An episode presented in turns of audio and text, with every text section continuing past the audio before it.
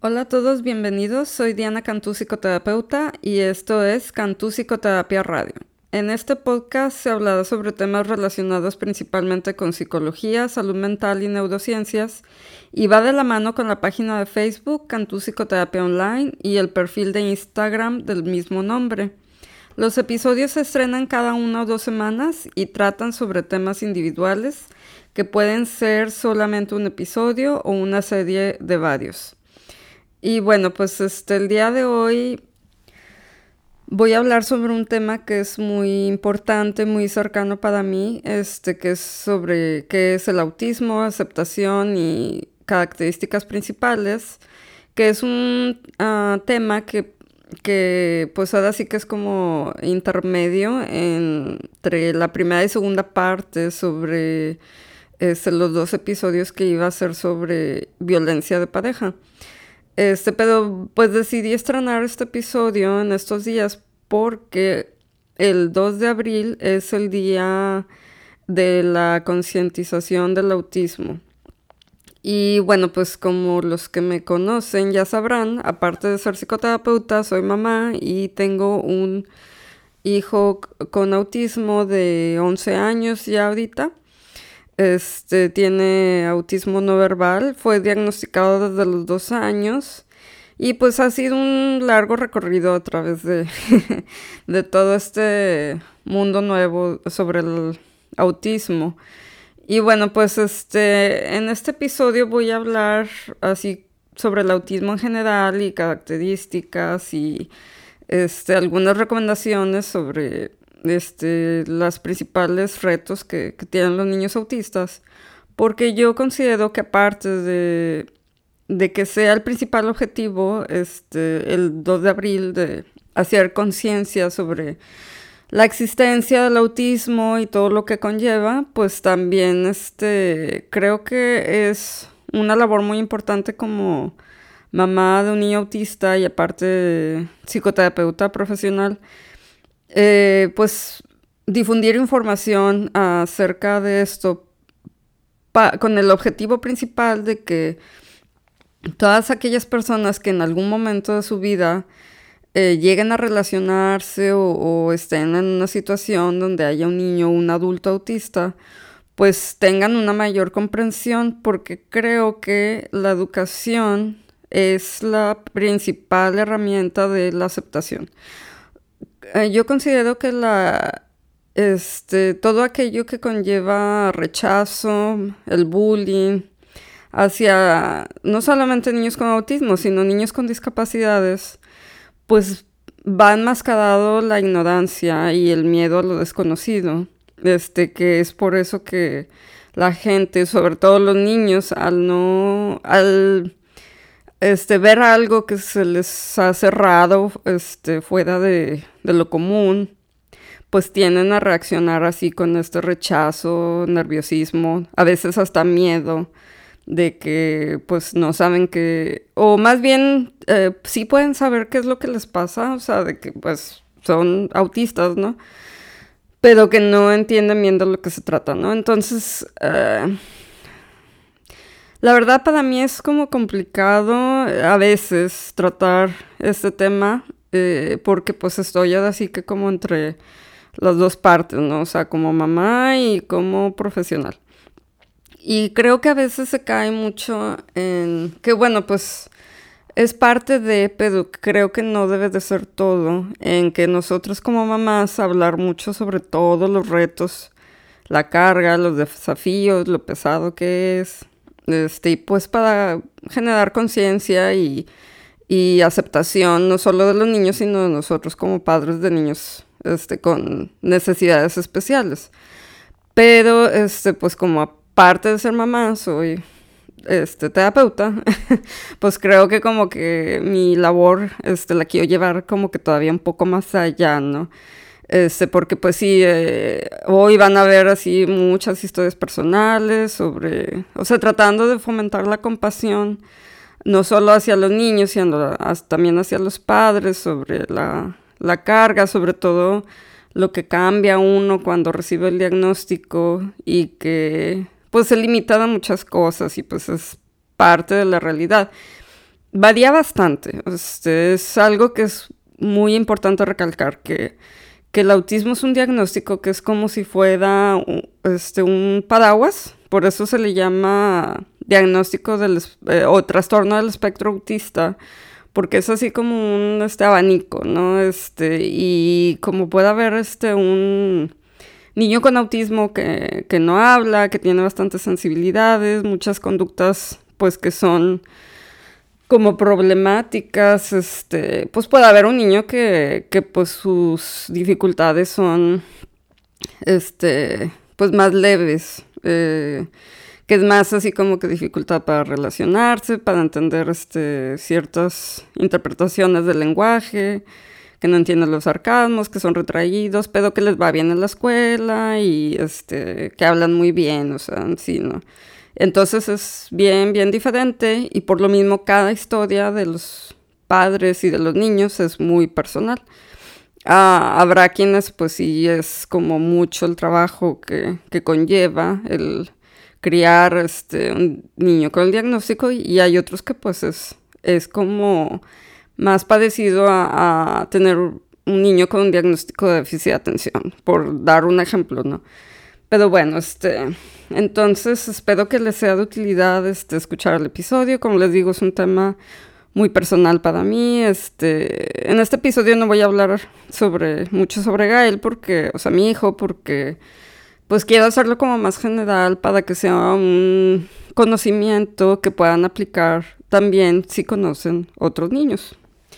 Y bueno, pues comenzando, eh, ¿Qué es el autismo? El autismo pues es un trastorno del procesamiento de la información, no es un trastorno de conducta, que hace que la persona posea menos habilidades en las siguientes dimensiones. En el procesamiento de la información, en la habilidad para entender el lenguaje no verbal, para interpretar las intenciones y perspectivas de los demás, el procesamiento de los sentidos y la regulación de las emociones. Estas son habilidades en las que todos somos mejores o peores. El autismo es una diferencia bioneurológica en la manera como el cerebro está como cableado. Las personas que se encuentran dentro del espectro poseen áreas donde su procesamiento es más fuerte que el de nosotros y áreas donde es más débil. No se es mejor ni peor, solo diferente. Necesitamos respetar su mundo y los eh, regalos que nos pueden brindar, o sea, como cualquier persona, ser humano que son, para aprender a construir un puente entre los dos mundos. Y bueno, pues los trastornos incluidos dentro del espectro autista en el manual de trastornos este, de los trastornos mentales. La Asociación Americana de Psiquiatría ha propuesto una definición del autismo como parte de sus revisiones hechas por el Manual Diagnóstico y Estadístico de Trastornos Mentales, que es el DSM-5. El autismo es visto como parte de un continuo de trastornos que es determinado como trastorno del espectro autista, incluyendo un rasgo de trastornos como el autismo, el síndrome de Asperger, el trastorno desintegrativo de la niñez y el trastorno degenerativo del desarrollo. Se ha propuesto que los criterios del DSM-5 conduzcan a criterios más específicos que ayuden a los profesionales en el planteamiento de los tratamientos.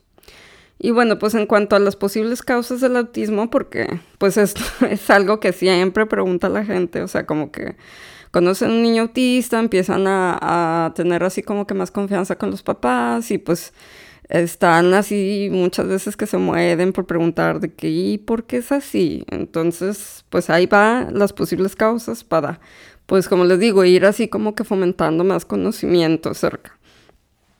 No existe una causa específica del autismo, aunque la predisposición genética parece jugar un rol importante, así como también factores ambientales o no genéticos.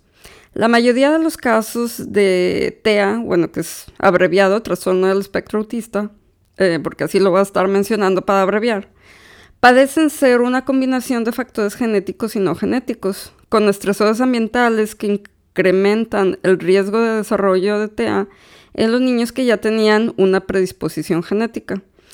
Los investigadores han examinado cuatro posibles causas.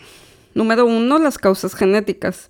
Existen ciertas mutaciones genéticas que pueden conducir a que sea más probable que un niño desarrolle TEA. Es conocido que prevalecen las familias y que existe entre un 5 y 6% de probabilidades de que segundos hijos en una familia con hijos mayores con TEA pues lo desarrollen. De todas maneras es importante aclarar que actualmente no se ha ligado genes específicos en el desarrollo del trastorno y por lo tanto no hay estudios disponibles sobre predisposición genética hacia el mismo. Número 2. Causas ambientales. Un niño puede estar expuesto a ciertos factores ambientales durante el embarazo de la madre que pueden conducir al desarrollo de TEA. Algunos investigadores piensan que es más causado por factores ambientales que por genéticos y creen que la gente puede nacer con una predisposición al trastorno, pero que éste solo es activado si son expuestos a ciertos estímulos ambientales. Estos estímulos incluyen una madre que tuvo una infección viral o bacteriana durante el embarazo, una madre que fumó durante el embarazo, un padre anciano, contaminación del aire y exposición a pesticidas. Número 3. Causas neurológicas. Muchas de las investigaciones se han enfocado en la amígdala, que es la sección del cerebro que conecta las emociones con la situación en la que el individuo se encuentra. La amígdala selecciona las respuestas emocionales del sistema límbico y las conduce a la corteza cerebral. Los estudios de cerebro que se han realizado en personas con TEA indican que las conexiones entre estos sistemas no son completamente funcionales. El resultado es que las personas con TEA pueden experimentar súbitamente reacciones emocionales extremas ante objetos o situaciones triviales. Esto explica el por qué las personas con TEA se ven favorecidas con las rutinas, ya que las rutinas y patrones no tienden a provocar respuestas extremas. Y bueno, pues eh, también está el TEA secundario, que es cuando este, se se diagnostica cuando el niño está como de, este, bueno, digo, no, más bien como que hay otras condiciones médicas que son la causa del trastorno, pero llevan ya un diagnóstico por delante. Algunas veces, este, pues otras condiciones pueden ser la causa del TEA. Algunas de estas condiciones son las siguientes: el síndrome de X frágil, la esclerosis tuberosa y el síndrome de Rett. Y bueno, pues este... En cuanto al diagnóstico, eh, no voy a dar así tantos, tantos detalles porque pues hay muchos detalles que son más como para los profesionales que nos dedicamos a, a este, hacer evaluaciones psicológicas, pero pues así de manera general, eh, pues las evaluaciones, este, pues se debe de llevar a cabo una observación del desarrollo en todos los chequeos médicos de la temprana infancia, hasta la edad escolar. Y aún después si existen preocupaciones relacionadas con las interacciones sociales, el aprendizaje o la conducta. Y bueno, pues se necesita una evaluación más detallada este, si un niño no cumple con alguna de las siguientes habilidades, que pues son así como que los primeros indicadores de que pudiera haber este, un, diagnóstico de TEA. Eh, que es, bueno, las eh, preocupaciones de las habilidades, este, es, ah, que haya balbuceado a los 12 meses, o sea que si no ha balbuceado para los 12 meses, pues es, puede ser un indicador. Realizar gestos como decir adiós con la mano o apuntar hacia este para los 12 meses, también este, eh, se, se, debe de presentar esto y si no, pues es motivo de preocupación. Este, decir palabras solas para los 16 meses, hablar en frases espontáneas para los 24 meses y pérdida de lenguaje o de habilidades sociales a cualquier edad. Se debe de monitorear cuidadosamente la adquisición de habilidades sociales de juego y verbales de los hermanos de niños que han sido diagnosticados con TEA, así como también la exhibición de conductas desadaptativas. Y pues se debe de... Ah, a ver, una, una disculpa aquí. Un momento.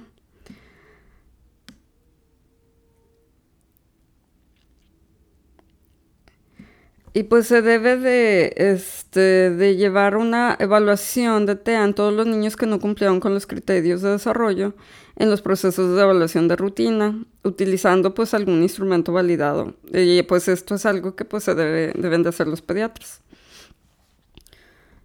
Y los estudios de laboratorio que son recomendados para todos los niños con atrasos en el desarrollo, pues incluyen evaluaciones auditivas y este, evaluación de exposición al plomo.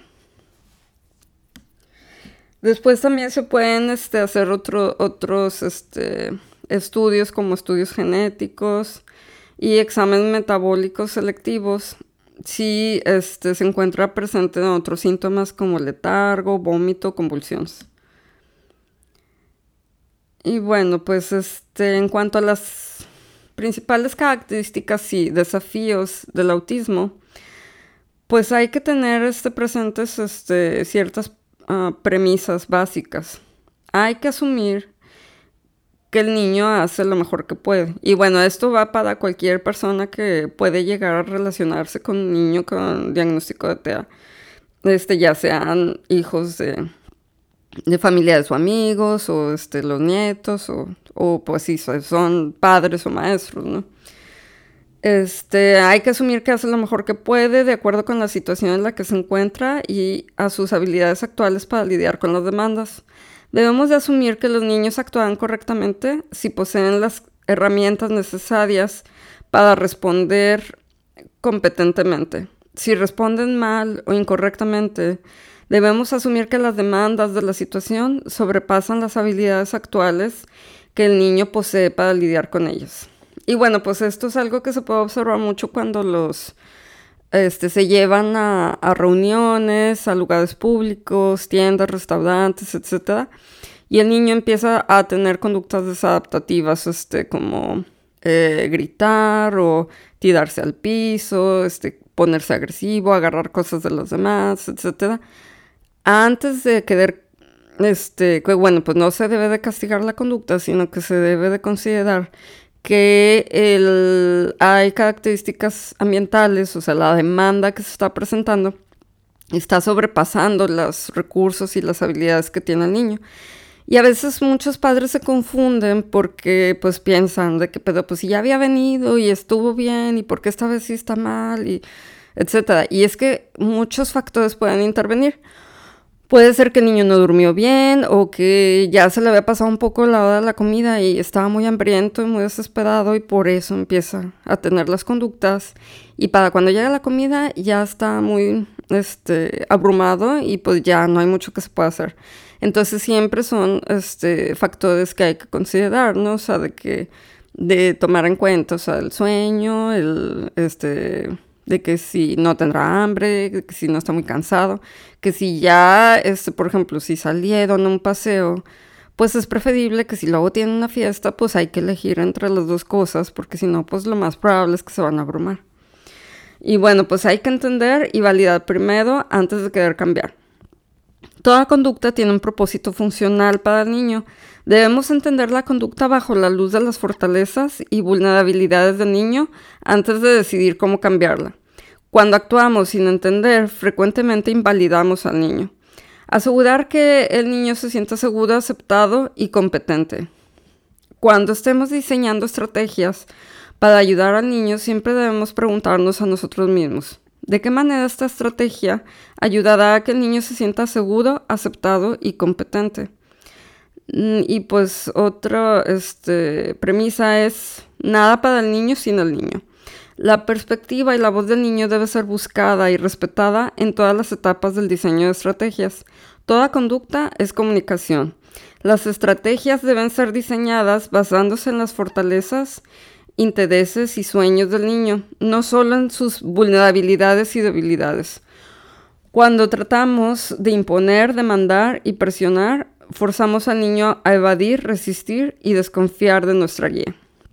Y bueno, pues en cuanto a la aceptación del autismo, pues generalmente tendemos a medir qué tan bueno es algo comparándolo con la norma, dependiendo de si encaja dentro del rango de lo que consideramos valioso.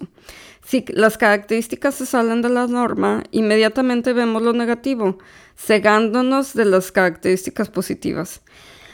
Esto se debe principalmente a que lo desconocido nos asusta, lo diferente no es predecible. Aceptar estas nuevas perspectivas nos ayudará a redefinirlas no como debilidades o como algo que temer, sino como fortalezas y regalos que si se apoyan, no solo pueden beneficiar las vidas de los hijos, sino enriquecer las nuestras. Les hacemos más daño tratando de cambiarlos que brindándoles nuestro apoyo. Antes de suprimir las diferencias, hay que observar y escuchar, tratando de descubrir su valor. Hay que buscar primero el valor positivo y después redefinir cómo se interpreta. Necesitamos primero entender cómo el niño ve el mundo antes de intentar enseñarle y cambiarlo. Siempre hay que entender, validar y apreciar antes de guiar y asistir. Hay que enfocarse en los estresores que causan los mayores problemas para el niño. Cambia las demandas de los estresores para igualar las habilidades del niño, enfocarse en sus fortalezas y preferencias si su procedimiento no reduce los estresores, no simplifica las demandas y no acomoda las vulnerabilidades o enseña mejores habilidades, probablemente no es una buena estrategia a utilizar. Y bueno, pues encontrando, en cuanto a encontrar maneras de conectarse con el niño, y pues otra vez esto va tanto para padres, familiares, amigos, si realmente se quiere conectar con el niño, primero se tiene que valorar su mundo, si quiere que él conecte con el suyo. Si usted quiere conectarse con un niño en el espectro, hágase estas preguntas. Número uno, ¿qué valora? Número dos, ¿hacia qué se siente atraído? Y número tres, ¿qué busca? Esto incluye actividades, conductas repetitivas simples y preferencias sensoriales. Y hay que identificar lo que el niño valora e incluirse en ello. Eh, se puede unir este, así estando al lado del niño, lado a lado, haciendo la actividad que está haciendo él juntos. Se puede comenzar jugando en modo paralelo, haciendo lo que él está haciendo, ya sea enfrente o en un ángulo de 45 grados. De esta manera, él puede ver lo que usted está haciendo, mientras él también lo está haciendo. Compartan la experiencia juntos, junto a él, sin dirigir. Déjelo dirigir y usted copie. Describa lo que hace y haga comentarios este, pues, positivos. Una vez que el niño se enganche en un juego paralelo y que compartan placer juntos, trate de expanderlo a un juego cooperativo. O sea, como pues ya esté pidiéndole que, él haga algo y, usted hacer algo y así esté tomando turnos y demás. Pero pues esto es muy general, o sea, varía mucho de, acuerdo a las habilidades de cada niño. Y bueno, pues en cuanto a, las dificultades eh, cognitivas comunes en el autismo, nada más los voy a mencionar de, manera general porque sí las tengo así como que cada una detallada, pero pues es una información muy amplia, ¿no? Entonces algunas este, eh, secciones los voy a nada más así como resumir. Las dificultades cognitivas comunes en el autismo son, número uno, problemas en el procesamiento de la información, que es pues retraso en el procesamiento o enfoque en los detalles y no en el contexto. Número dos, pensamiento rígido e inflexible, que es el pensamiento absoluto eh, contra el pensamiento relativo y pensamiento en blanco y negro. Y número tres, problemas en el funcionamiento ejecutivo, que son problemas en la atención, planeación y organización y pues dificultades en el automonitoreo y el control de impulsos. Y bueno, pues este en cuanto al pensamiento del trastorno del espectro autista, pues hay no solamente hay debilidades, sino que también hay fortalezas y a veces pues esto cuando este, está así como muy, este, muy sobresaliente, pues pueden este, como que sobresalir académicamente en, estos aspectos. Bueno, las fortalezas es que pueden tener muy buen enfoque en detalles, buena memoria para recordar hechos, estadísticas y otra información estática, pensamiento literal que resulta en interpretación menos desviada de los datos, pueden tener una memoria fotográfica, gran conciencia de patrones sensoriales y buen razonamiento lógico y concreto. Y bueno, pues eh, de nuevo, esto varía bastante de niño a niño, ¿no? Y puede haber niños que sí lo tengan estas fortalezas y pues otros que pues no, o pudiera ser que las tengan, pero que si tienen mucha dificultad en el lenguaje, pues que no las pueden expresar. Y en cuanto a las debilidades, es este, un procesamiento secuencial lento, dificultad para ver el todo, dificultad para procesar información rápida y cambiante, dificultad con los significados múltiples y vagos y problemas con el pensamiento abstracto que requiere constantes comparaciones, contrastes, reflejos y proyecciones. Y bueno, pues este... Mm, eh, aquí pues así como que unas recomendaciones muy generales en cuanto a la cómo ayudar, cómo se puede ayudar en cuanto a la cuestión del pensamiento, la cuestión cognitiva, es este pues que cuando se encuentra en duda, deje que el niño marque el paso. Eh, explicar por partes, despacio y de forma clara clarificar, verificar, anticipar y revisar. Reducir la confusión y se puede proporcionar un mapa mental. El proporcionar rutinas y horarios visuales es muy importante. Para cada evento del horario, prepare con anterioridad anticipando qué esperar. Tenga un plan de respaldo. Reduzca la confusión, añada estructura y predictibilidad a la rutina diaria. Y bueno, pues en esto algo que es así crucial y muy importante es de que si, bueno, número uno, establecer rutina, ¿no? O sea, que, que así cada día este, pues haya una rutina de manera general y esto les ayuda bastante. Y otra cosa súper importante es que cuando llega a haber un cambio en la rutina, que si va a haber un paseo, una cita con el doctor o algo, preparar con anticipación y explicarles qué es lo que va a pasar y qué esperar y más o menos de qué se trata. Este, pues a veces utilizando ciertos apoyos visuales o este, táctiles también, si los niños lo permiten, este, como cuando van a tener una inyección o algo, y esto pues es de mucha utilidad. Y este... Ah, bueno, pues eh, como les decía, pues esto es así como que de manera general, la cuestión de las dificultades. Y pues este, en lo que voy a explicar un poquito más, nada más en las dificultades sensoriales comunes, por lo que pues es algo así como muy característico del trastorno. Conocer cómo el niño percibe el mundo nos permitirá modificar su ambiente para minimizar la carga sensorial, cambiar nuestro estilo de interacción para promover el enganchamiento y construir oportunidades de aprendizaje alrededor de sus preferencias sensoriales. Se pueden utilizar las preferencias para calmarlo cuando se encuentra agobiado y para estimularlo cuando se encuentre lento y perezoso. Las dificultades sensoriales más comunes son percepción fragmentada o distorsionada, hiper o hiposensibilidad, defensividad sensorial, problemas para integrar múltiples sentidos, procesamiento monodirigido, retraso en el, en el procesamiento y recarga sensorial, modulación en el nivel de excitación.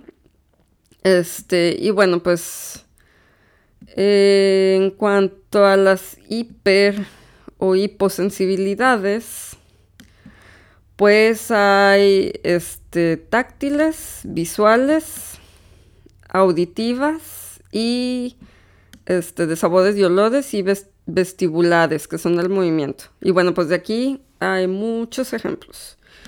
Si quieren saber más sobre cada una de estas hiper y hiposensibilidades, pues pueden buscarlas así eh, en Google o donde sea. Y ya ahí les, este, hay, hay una herramienta que es así como para, este, ¿cómo se dice? Eh, checar en el niño si tiene hiper o hiposensibilidades en cada uno de estos sentidos, de acuerdo a las características que, que presenta. Así nada más por dar un ejemplo que pues de una que, es muy común en lo de la cuestión auditiva, es que por ejemplo si el niño es este, hipersensible, pues es sensible a los sonidos fuertes, puede escuchar frecuencias que otros no pueden escuchar, como a veces les molesta mucho el sonido del refrigerador o el aire acondicionado. Y pues los papás tardan mucho en darse cuenta, ¿no? Se cubre los oídos con las manos, se distrae con el ruido de fondo o se inquieta en grupos grandes. Por ejemplo, aquí mi hijo, este, nosotros no tardamos mucho en, darnos cuenta que tiene una gran dificultad para estar en restaurantes cerrados. Y yo me he dado cuenta que es por el tipo de acústica que, se produce en cuanto al sonido de los platos y cubiertos y la gente hablando, este, y eso es así como que él le, le, le, molesta mucho y pues generalmente pues llegamos a tener así como alguna dificultad con él de que quería pararse, quería andar agarrando este, cosas de los demás o, o se empezaba a mostrar enojado. Y bueno, pues este... Aquí nada más unas recomendaciones para tratar la ah, sensibilidad sensorial y la sobrecarga sensorial. Pues es este, por ejemplo, modificar el ambiente para minimizar la sobrecarga, utilizar adaptaciones para filtrar el nivel de estimulación. Aquí a veces pues, los audífonos son de mucha ayuda permitirle al niño controlar la estimulación, proporcionar descansos frecuentes para que logre reagruparse, diseñar una dieta sensorial para mantener el sistema nervioso calmado y organizado. Cuando se sienta saturado, retroceder en las demandas y permitirle descansar y escapar, o sea, de la situación, o sea, de que si es un, este, lugar público, pues que pueda ir a un lugar así tranquilo y callado y sin estímulos visuales. Utilizar terapias correctivas. Eh, los terapeutas ocupacionales además utilizan una variedad de estrategias de integración sensorial para disminuir la defensividad. Y bueno, pues aquí lo de las dietas sensoriales, pues así a grandes rasgos es así como que que cuando se ven así como muy lentos y perezosos, pues se pueden utilizar ciertas cosas así como para este, actividades así como alertantes, como frotarlos rápidos, cosquillas, que puedan masticar chicle, brincar el brincolín, este, cosas así, ¿no? Y actividades calmantes, pues cuando ya necesiten este, relajarse, si andan así como que muy acelerados, muy hiperactivos, pues puede ser masaje de presión profunda, sentarse en cojines grandes, presionar con cojines, mecerse, luces bajas, este, y pues juguetes eh, fidget. Bueno, también esta otra característica que presentan es las conductas autoestimulatorias. La autoestimulación es una, manera en que los niños ayudan a sí mismos a regular su sistema nervioso. El aleteo de las manos es una conducta autoestimulatoria común en el autismo. Todos tenemos eh, un nivel óptimo de excitación para que nuestro sistema nervioso se mantenga alerta y organizado. Cuando un niño se encuentra hipoexcitado, lento y aletargado, trata de incrementar su nivel de excitación. Y cuando se encuentra sobreexcitado, Trata de estimularse para calmar su sistema nervioso. Eh, eh, la autoestimulación funciona porque provee una entrada sensorial rítmica que él mismo puede controlar. Además, además, muchos niños necesitan sentir su propio cuerpo en acción para sentirse conectados con él. Debido a que sus señales sensoriales internas no le proveen una buena retroalimentación, necesitan autoestimularse para sentirse conscientes de su cuerpo. Cuando se evita que el niño se autoestimule, se le deja sin la única herramienta que tiene para proteger su sentido de seguridad. Podemos ayudar al niño ayudándole a reconocer lo que su, sistema nervioso necesita y proporcionarle una buena dieta sensorial para que le ayude a que su sistema nervioso se encuentre tranquilo y relajado. Sin embargo, no hay problema si se le enseña al niño a inhibir el aleteo en público con el tiempo o sea, cuando ya esté más grande, mientras se le enseña otras formas adecuadas de regular su sistema nervioso. Muchos adultos dentro del espectro aprenden a inhibir la necesidad inmediata hasta que pueden satisfacerla de manera privada. Y bueno, pues este...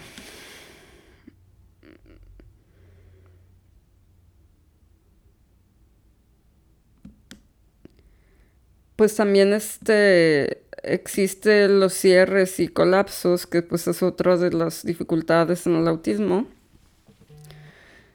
Y bueno, pues existen varios aspectos del autismo que pueden hacer que el mundo sea más caótico y temible. De todas formas, las emociones es uno de los aspectos más temibles. Los niños dentro del espectro experimentan las emociones muy intensamente, pero generalmente se sienten como si no tuvieran ningún control sobre ellas. Ellos tienen dificultad para identificarlas y conectarlas con los eventos externos, por lo que generalmente se sienten agobiados por ellas. Sienten como que estas emociones llegan de una en una marea sin previo aviso, dejándolo este, sintiéndose desamparado y vulnerable. Consecuentemente, entran en pánico al primer signo de emoción intensa y por lo tanto es el comienzo de un colapso. Y pues frecuentemente batallan para recuperarse después de que el episodio pasado. Necesitan un extenso periodo de tiempo para recuperarse y este pues usualmente creemos que después de que el niño se ha calmado ya se encuentra bien, pero la emoción continúa por algún rato después del evento. En el tiempo posterior a un colapso se deben minimizar las demandas y la carga de información por un par de horas si es posible. Y bueno, pues este, mm, pues como les decía, o sea, pues las causas pueden ser así como que ambientales, este, que se saturaron de información o que cambios en la rutina, este, pues abrumación sensorial, eh, a veces este, que algo no salió como ellos querían, etc. Y bueno, pues trata, ah, sobre cómo tratar los colapsos, la reducción de colapsos es más efectiva si se diseñan estrategias preventivas. Esto generalmente consiste en modificar las demandas del ambiente para equiparar las habilidades del niño, proporcionando acomodaciones especiales para reducir el estrés y enseñar habilidades para lidiar con las situaciones estresantes. Una vez que se encuentra en el colapso, hay que retirar al niño de la situación, retirar todas las demandas, reducir la simulación y minimizar las preguntas o las demandas. Enfocarse en ayudar a que el niño se sienta seguro y algunos niños permitirán que los ayudes a calmarse, pero generalmente no desean interactuar. Y pues hay que respetar sus zonas de confort. Este, bueno, pues ya para terminar, en cuanto a los tratamientos comunes para el autismo, pues principalmente son los siguientes y a veces puede ser solamente uno o dos o pueden ser este, pues casi todos de lo, de lo que voy a mencionar. Eh, está la terapia del lenguaje, este, que pues el terapeuta del lenguaje puede trabajar con el individuo con TEAN un número de habilidades, incluyendo las habilidades eh, a continuación, que son las habilidades del lenguaje no verbal, lenguaje pragmático, habilidades de conversación y habilidades conceptuales. También está la terapia ocupacional, que ayuda a los individuos con TEA a trabajar en habilidades personales y sociales básicas que son necesarias para vivir independientemente. Está la terapia conductual. Dentro de las terapias conductuales más efectivas este, se encuentran las que utilizan la motivación intrínseca del niño para aprender. Dos de las intervenciones conductuales de terapia de juego más utilizadas para trabajar con niños con autismo son floor time o integración del desarrollo de relaciones. Estas terapias ayudan al niño a integrar capacidades emocionales, intelectuales y sociales, opuestamente eh, simplemente enfocarse en habilidades o conductas aisladas. Otra terapia conductual frecuentemente utilizada es el análisis conductual aplicado o ABA por sus siglas en inglés. Y esta terapia es una técnica conductual que se utiliza para reducir conductas inapropiadas mientras se incrementa la comunicación y las conductas sociales apropiadas. Utiliza frecuentemente técnicas confrontativas como este, el timeout de un objeto preferido eh, en un intento de reducir conductas indeseadas. El objetivo principal es enseñar habilidades, promover la generalización de ellas y reducir comportamientos indeseados mediante un refuerzo sistemático. Eh, y bueno, pues también está el entrenamiento de habilidades sociales y este, las intervenciones en regímenes alimenticios, que pues es sobre todo cuando tienen alguna sensibilidad a ciertos alimentos como el gluten, los lácteos, etc. Y esto les genera malestar en el intestino y está muy relacionado con, los, este, los problemas de conducta o del estado de ánimo. Y pues también este, el uso de medicamentos. La medicación puede ser considerada si los tratamientos no farmacológicos no funcionan o si las conductas mal, este, desadaptativas son muy severas.